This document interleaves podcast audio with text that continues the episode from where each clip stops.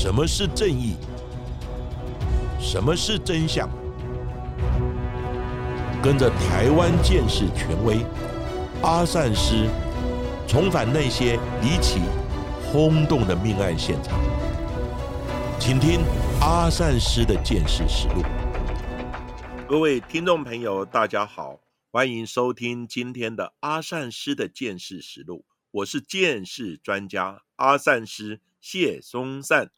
大家好，我是子荣。在上一集的《阿善师见事实录》当中，跟大家讲到了是命案的死者托梦给家属，要拆除屋顶，让冤魂得以报仇的案件哦。尽管这起案件可能是巧合，不过这样子冥冥之中的安排，也让所有人呢大快人心。而在警界，有一名号称是通灵神探的远警，叫做陈恒正。在他的从警生涯当中，其实也有好几次是被死者托梦的经验，也让他透。过这些的神秘线索，也顺利侦破多起延宕已久的命案。而其中，我们在今天的节目来跟大家谈到的这起案件，在案发的当年也几乎没有留下任何的证据和线索，更在是历经快十年之后，才因为老妇人的托梦，顺利找到了命案的关心人，也迅速的侦破此案。到底这一起发生在云林的黄屋阿妈的命案，案发的过程是什么？为什么延宕了十年才侦破呢？那警方又是如何找到这个命案关系人的呢？阿善石是的，这起案件除了可以看到案件侦办过程之中机运很重要之外，也可以看到凶手杀人之后被心魔所困。尽管十年间没有被抓到，不过这段时间当中的不安和恐惧，也让凶手像发了疯一样精神恍惚。所以阿善师常讲。善有善报，恶有恶报，不是不报，时辰未到而已。这起案件是发生在云林县水林乡一处偏僻荒凉的防汛的道路堤防下。在民国九十五年一月十四号的中午，有一名七十八岁的黄武阿嬷被人发现身中数刀，其中左大腿的伤口深及大动脉。导致大量出血，不幸身亡。这一位平凡的乡下老妇人，平时为人和善，没有与人结怨，到底为何会被人杀害呢？警方接获报案之后，积极展开查缉，也过滤案发地点附近的监视录影带，发现案发之后不久，有一名男子骑车离去，但是因为影像不是很清晰。所以只能透过骑车的姿势来研判他身高大约有一百七十五公分左右，身形是瘦瘦高高的，再加上案发地点在偏僻的防汛的道路堤防下，来往的人车本来就比较少，在缺乏证据以及目击证人的状况之下，让这一起案件的侦办陷入了焦灼。这一名的黄屋阿妈本来就是牵着脚踏车准备要回家，没想到就在回家的半路上就被人刺杀身亡。而警方在办案的初期找不到任何的人证还有物证，而且这名阿妈的人际关系其实也相对来说比较单纯，所以呢只好从地缘关系开始下手。警方认为，案发的地点非常的偏僻，可能是遇上了随机抢劫，或者是遇上了吸毒人口之类的，是不是也是因为跟人发生了争执而被杀人灭口呢？而尽管警方也根据着地缘的关系，清查了多名的嫌疑人，也最后锁定了十五个人，不过总是因为缺乏了关键的直接证据，也让案情始终无法进行突破。而警方经过一年多的调查和追踪之后，始终一无所获。再加上了承办的远警也调离了原单位，也让这一起黄屋阿妈的命案渐渐冷了下来。不过，阿妈的儿子每每想到了自己的妈妈就这样子莫名其妙的被杀害了，都会红了眼眶。而所有阿妈的家人都不放弃任何的希望。不管是私下的查访，或者是求神问卜，只要有任何可能可以破案的机会，都不放过。不过，巧合的是，在民国九十九年的某一天，刑事局本部的一个员警叫做陈恒正，他在南下云林要追查一起毒品案件的时候，刚好就到黄吴阿妈家所开的餐厅吃饭，也从阿妈的家人口中知道了这起案件。不过，也在后续大概了解了案件的状况之后，也认为暂时掌握不到新的关键证据，所以也把这个案子放在心上。不过，就是因为这样的一个机缘巧合，也让这一起案件终于露出了破案的契机。经过四年之后，在民国一百零四年十月份，陈恒正他调任刑事警察局侦六大队第四队的副队长。那一天，他到云林布线，又巧遇黄武阿妈的女儿来陈情，希望这一起沉寂已久的案件，可以在母亲十周年的忌日前来破案。希望还给家属一个公道，也就因为那么凑巧，陈恒正警官在侦办案件的时候，就有听到当地的毒贩说，云林口湖乡有一间公庙叫做南圣坛，他有在帮人办事，然后说有人被鬼魂缠身，听说这个人可能在多年前涉入一起杀人的案件，而且跟老妇人是有关的，也因为这个消息。让陈恒正找到了破案的契机，他调出了四年前的卷宗。那当时呢，因为没有积极的证据而暂搁了下来。这一次，他对案件再次的进行研究，没想到就在当天晚上，他梦见了办公室供奉的关圣帝君带着这一名黄武阿妈来托梦。那这个阿妈说：“请你告诉我的家人，不要四处找公庙求神问卦。”找你就对了。他还说，请你去找一位绰号叫阿宝的男子。不过，等梦醒之后，陈恒正心想：这一名叫做阿宝的男子到底是谁呢？他是凶手吗？真的可以透过这一名叫阿宝的男子来侦破这个悬案吗？而警方也来到了当地毒贩所说的这个南圣坛，来跟庙方的人员询问当天办事的男子相关的一个讯息和线索。而庙方人员也表示说，这个年轻男子来到了神坛，他的神情是非常非常的紧张的，所以也让庙方的人员印象深刻。那警方也掌握到了这一名年轻男子的身份讯息之后，也同步的继续追查黄屋阿妈托梦时口中的这一名阿宝究竟是谁。而陈恒正警官在半信半疑当中，也真的找到了这一名绰号叫做阿宝的男子。那阿宝供称说，他也曾经听说过这个杀人凶手就是自己的国中同学，叫做洪梦妍。而也表示说，在案发的前一天，他们两个人还有其他的一个毒虫还在一起吸毒呢。而阿宝也爆料说，其实案发的当天，洪梦妍的爸爸的同居女友就是当时凶案的目击证人。而之后，警方也循线找到了这一名目击者，他回想当天的状况，他也指出，他当天确实有看到洪梦妍他身上是沾满了血迹的，也匆匆忙忙的返回家这样子一个事证。所以在时隔将近十年之后，终于让警方也顺利拼凑出了案件的真相。而这一起云林县水林乡的华屋阿妈的命案的凶嫌，就是这一名躲藏将近十年，但是却良心不安的凶手洪梦妍。陈恒正也查出，这一名洪梦妍的住家离案发的现场相距不远，他的身形特征也跟监视器所拍到的骑摩托车的年轻人影像类似。警方直觉洪梦妍设有重嫌，但是当时他已经北上到新北市泸州来投靠他的姐姐。他也跟姐姐说，他被鬼魂缠身，所以呢，在重阳节之后，姐姐还陪着他到口湖乡这一间南圣坛的神坛来求神化解。巧合的是，死者黄武阿妈的女儿也到处求神问卜，神明只是说。凶嫌他是过田不过岸，意思就是说凶嫌就在很近的地方，没有到对岸去。这个讯息也跟陈恒正侦办的方向完全吻合。那陈恒正也申请到居票，准备北上逮捕洪梦妍的前一个礼拜，他竟然第二度梦到死者黄武阿妈再来托梦跟他说：“你侦办的方向正确的。”就在民国一百零四年十二月二十三日，持着拘票以及搜索票，到洪梦妍泸州的住处将他逮捕。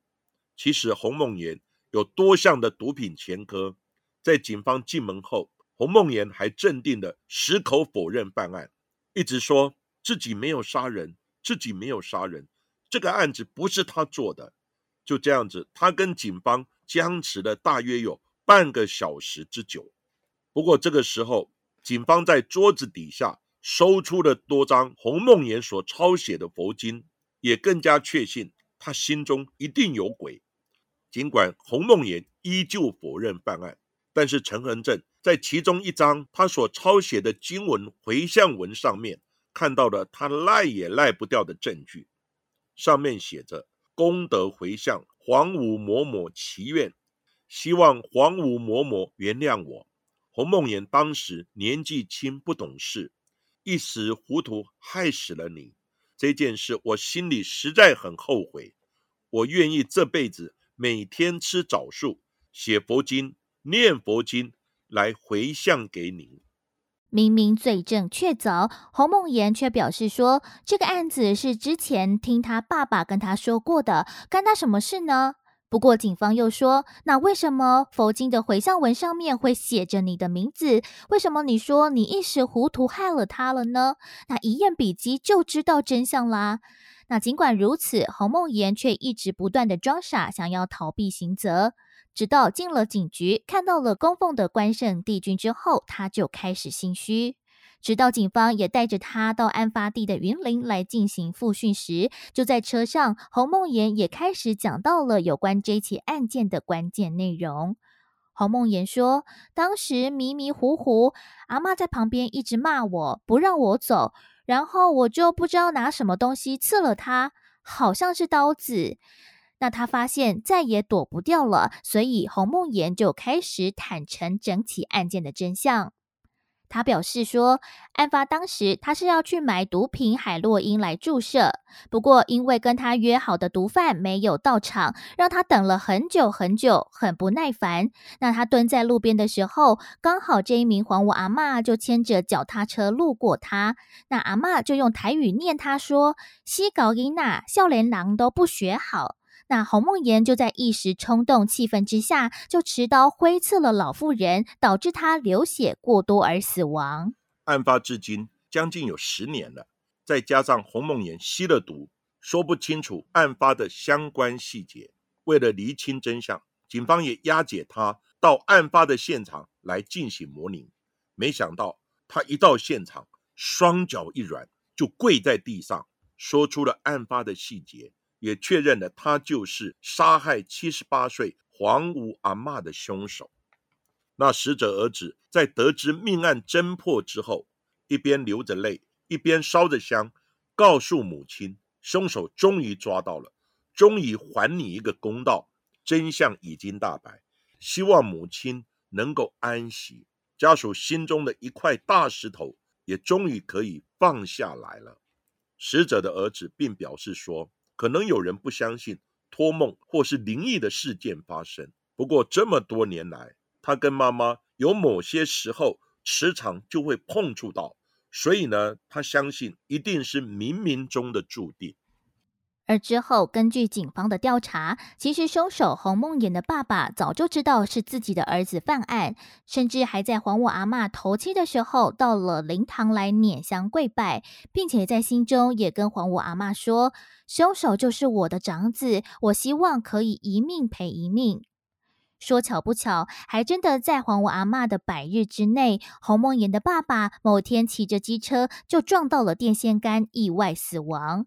所以洪家人也一直认为说，这起案件已经一命换一命了。所以一开始对于这个案情始终不愿意松口，也让警方掌握不到其他的证据。不过就在后续一连串的巧合之后，也渐渐的拼凑出来了这一起凶杀案件的真相，也让讲求科学办案的警方不得不相信这其中有无形的神秘力量来帮忙，也将这一起的命案在案发十年忌日之内顺利的侦破。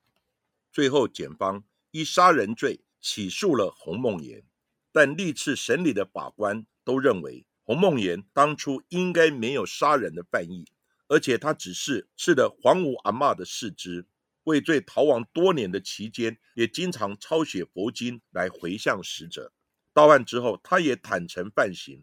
后来就依伤害致死罪，将洪梦妍判刑十年六个月。本案经检察官上诉，但是在民国一百零五年十二月，经最高法院驳回上诉。全案定验，因为阿三师是学鉴识科学的，本来我也很铁齿，不相信有灵异的事情。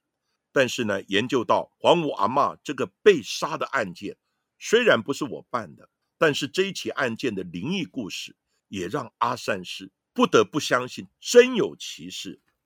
首先是嫌犯洪梦妍在作案之后，常常晚上就睡不好，他自认为有卡到阴。遭到鬼魂的缠身，所以两度到云林口湖乡的南圣坛来求神解厄。结果在第二次去求神的时候，当时就有一位被神明附身的鸡童，就对着洪梦妍拍桌大喊：“你做了什么事？从实招来！”洪梦妍一听也吓了一大跳，他马上就脱口说出自己杀人的事情。现场也有很多人听到，所以整件事情才会辗转的传到陈恒正的耳朵。而陈恒正警官，我跟他不认识，但是呢，他被托梦而找出凶险、侦破案件的故事，阿善是时有耳闻，而且破案的案例还不止一件，在警界都称他为通灵神探。那黄武阿妈的案件，他也被阿妈托梦。去找一位叫阿宝的人，而阿宝也供出杀人凶手就是自己的同学洪梦妍，以及阿妈两度的托梦告诉陈警官说他办案的方向是正确的，凶手就是洪梦妍，而且也请他告诉家人不要再到处去求神问卦。这些梦境的情况也都是陈恒正亲口所说，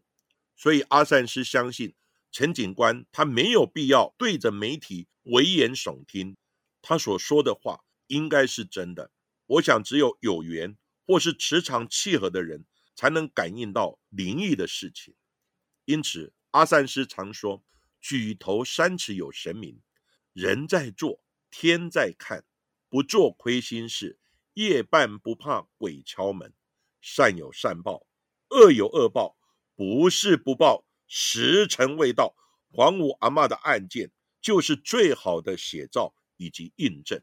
而今天的这一起黄五阿妈的托梦命案，就为大家讲到这里。而在今天的阿善师见识实录的节目最后，同样也是感谢在本周赞助我们的听众伙伴，谢谢阿直、小叶老师。Apple 还有另外一位没有署名的朋友，感谢大家的热情赞助支持我们呢。而另外呢，Apple 也在赞助的留言有敲完想要听到的案件，那说这起案件跟身旁的熟人有关，那我们会先对于这个案子进行研究，那在后续的节目当中也会跟大家来讲讲这起案件呢。而另外呢，阿芷也在赞助留言当中说：“谢谢阿善师制作这个节目，让跟我一起听的儿子女儿，借由各式各样的案件来见识到世界的种种面相，因而栽培他们对陌生人更有警惕心，也体会到维持善良的心有多么重要。谢谢制作团队的辛劳，小小的赞助是我们大大的鼓励哟。谢谢各位听众朋友的鼓励以及赞助，那也谢谢阿芷的分享。”那阿紫有说到，他跟儿子、女儿一起来听我们的节目，让阿善师也不得不提醒，因为我们节目里面的内容可能有一些惊悚的案情，所以也是建议，真的希望大人可以陪着小孩来听，才不会让小孩受到惊吓哦。那大家的支持与鼓励，是我们节目向前继续迈进非常重要的动力。其实我们制作节目的初心以及最大的目的，就是要劝人为善，让每一位听我们节目的人都不会变坏，都是好人。即使偶尔有激动的情绪，也希望能够压制下去，让我们的听友越来越优质，越来越好。那好人变多了，我们的社会也会更祥和，案件也会自然消弭或减少。非常感谢大家。好，今天的节目我们就讲到这里，谢谢各位收听阿善师见识实录。如果喜欢我们节目的话，欢迎在 Sound On、Spotify、Apple Podcasts、KKBox 上面来订阅我们的节目哦，并且踊跃留言给我们，要记得给我们五颗星的评价哦。同时，也欢迎大家大家多多利用平台来赞助我们的节目哦。那下一集也请大家继续的听下去。